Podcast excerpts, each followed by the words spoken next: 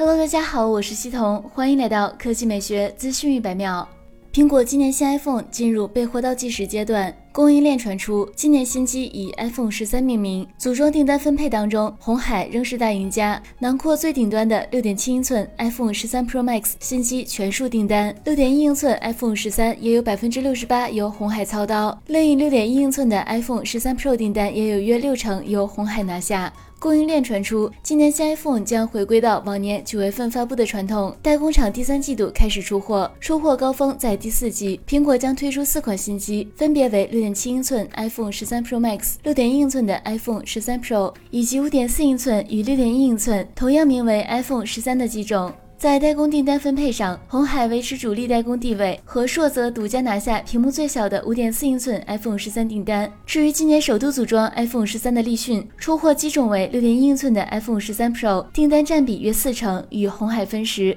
市场普遍对今年 iPhone 十三出货持乐观看法，日系外资更是上调今年下半年新 iPhone 出货量预估，由八千二百万部上调到八千五百万部，预估今年 iPhone 出货量将由原来预估的二点二五亿增加到二点二八亿部。市场也密切关注立讯在今年首度成为 iPhone 的组装厂后，其供货的 iPhone 十三 Pro 产品良率、交期等表现。设计方面，预计 iPhone 十三将继承 iPhone 十二系列的 ID 风格，中框依然采用直角设计，但是正面屏幕迎来了四年内最大的变化，采用了全新的小刘海方案，并且将首次加入高刷屏。背面的变动主要来源于相机模组，后置双摄由竖直排列改为对角线排列。好了，以上就是本期科技美学资讯百秒的全部内容，我们明天再见。